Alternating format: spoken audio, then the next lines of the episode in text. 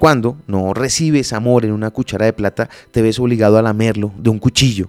A veces, en tu búsqueda de afecto, terminas aceptando el dolor y la herida. Te lastimas para sentirte lleno de un amor que en realidad ni siquiera es genuino. Te aseguro que hay alguien especial para cada uno de nosotros, pero esa persona no aparecerá en tu vida hasta que dejes de autolesionarte emocionalmente. Entonces, ¿cómo dejas de lamer el cuchillo? La respuesta es más simple de lo que parece.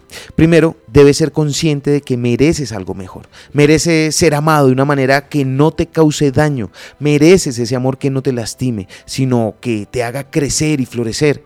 Escúchame, mereces una cuchara de plata en la que el amor fluya de manera genuina y sin heridas. Cuando te das cuenta de esto y comienzas a valorarte, a amarte y a cuidarte, a traer relaciones y amores que reflejan esa autoestima. Y ese es el gran secreto. No necesitas lamer el cuchillo de la vida. Créeme, en tu destino está disfrutar del amor en toda su plenitud. Así que, ¿por qué conformarse con menos?